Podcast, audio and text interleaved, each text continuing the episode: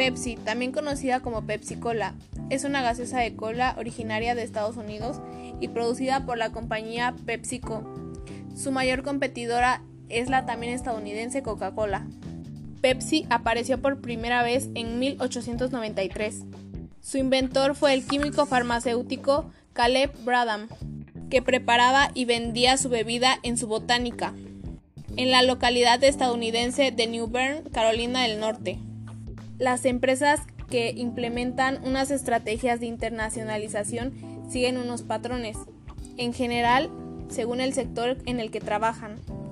Las que compiten en sectores multidomésticos como son Pepsi y Coca-Cola basan la internacionalización principalmente en la inversión extranjera directa. Pepsi basa su internacionalización en la creación de filiales en diferentes países, en las cuales, a diferencia de Coca-Cola, les permite producir a partir de productos de la tierra, es decir,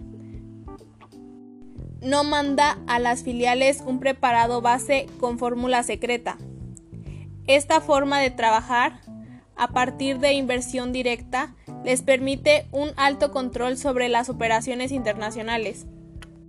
Con este método han conseguido abrirse alrededor de 200 países y ahora pretenden hacerse fuertes en países importantes como India, donde quieren convertirse en el número uno del sector.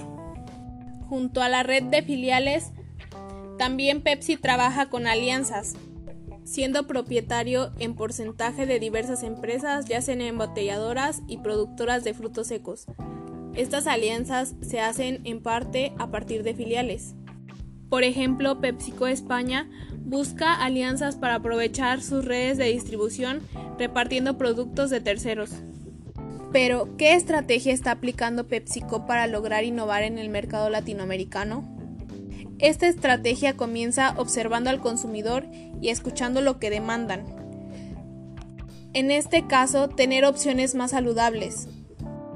PepsiCo quiere renovar su portafolio y satisfacer las necesidades emergentes. Por lo tanto, gran parte de su estrategia se encuentra en el consumidor, la investigación y el desarrollo. Tienen como objetivo lograr que dos tercios de su portafolio tengan menos de 100 calorías. Pero ¿cómo van a lograr cumplir con la expansión de los nuevos productos? Lo principal es comenzar con la tecnología. Empezarán en sus laboratorios de investigación y desarrollo en Latinoamérica y en el mundo. Ahí mismo encontrarán la mejor opción nutricional y al mismo tiempo ese sabor que al consumidor le encanta. Sus productos destacados de este año fueron Pepsi Black. Es una bebida de sabor intenso con cero azúcar y cero calorías. Toddy Protein, con 13 gramos de proteína y 25% menos azúcares. Y en cuanto a snacks, en los chetos lograron reducir el sodio en un 65% y mantiene su sabor original. Así como estos hay muchos ejemplos.